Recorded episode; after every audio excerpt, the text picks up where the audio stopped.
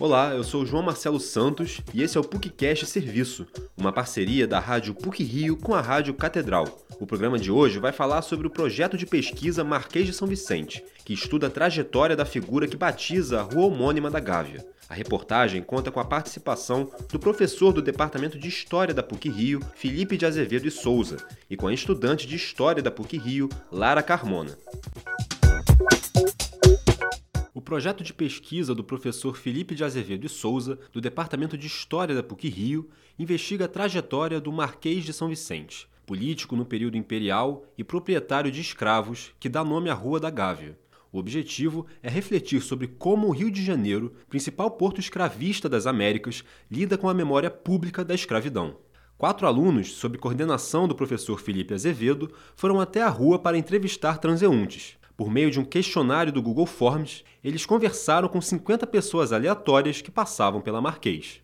O professor Felipe Azevedo explica como o projeto foi idealizado. Esse projeto é um projeto piloto é, de extensão, né? ele diz respeito a uma iniciativa de curricularização da extensão que a universidade está passando agora, em que a gente que faz projetos de extensão tem que pensar demandas comunitárias né? e, e conversar com a comunidade sobre demandas sociais das quais o nosso saber específico possa criar um saber comum com a comunidade para trazer uma reflexão, uma ideia de mudança, uma, atender uma demanda social. A nomeação das ruas pode ser uma forma de identificar o tipo de tratamento em relação à memória de um povo, de uma cidade ou de um país. O homenageado ou a homenageada pode sugerir ideias, mesmo que as pessoas não percebam de imediato. Sobre isso, o professor Felipe Azevedo dá mais detalhes.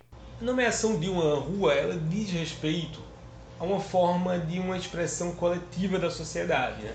Obviamente que a gente sabe que nem todas as decisões de nomeação de rua são democráticas ao extremo e levam em consideração a perspectiva de todas as pessoas.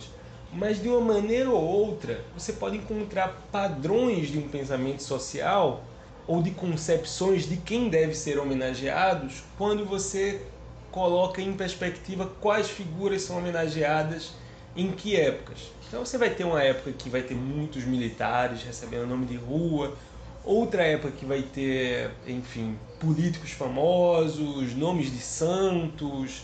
Esse trabalho de extensão foi baseado em dois eixos de pesquisa.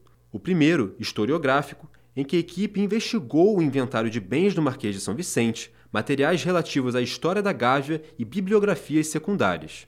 Foi formado então um corpo documental que revelou uma face nunca antes conhecida desse marquês, a qual indica a relação cotidiana dele com os escravizados. Além disso, ficou evidente o papel da Gávea enquanto espaço de memória da escravidão, algo pouco discutido. O segundo eixo do projeto se deu com as entrevistas realizadas pelos alunos nas ruas. A estudante de História da PUC-Rio, Lara Carmona, dá mais detalhes de como funcionou essa parte do trabalho. Achei bem rica, assim, a gente ouvir as pessoas é muito bom, porque foi bem diferente do que se a gente tivesse feito só na PUC, entendeu? Sair na rua e falar com pessoas de mundos diferentes também, porque a gente não falou só com pessoas que estavam andando no shopping.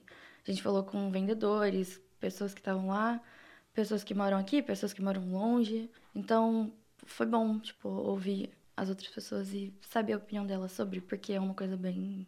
Sabe, como eu falei, é importante pensar.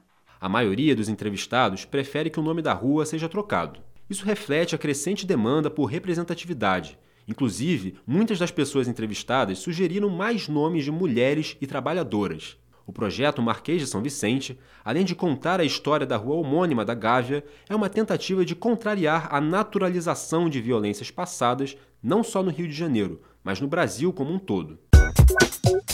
Esse programa teve produção e edição sonora de João Marcelo Santos, com edição e supervisão do professor Célio Campos. Lembramos que a Rádio PUC faz parte do Comunicar, que é coordenado pela professora Cristina Bravo. Voltamos na próxima sexta-feira. Até lá!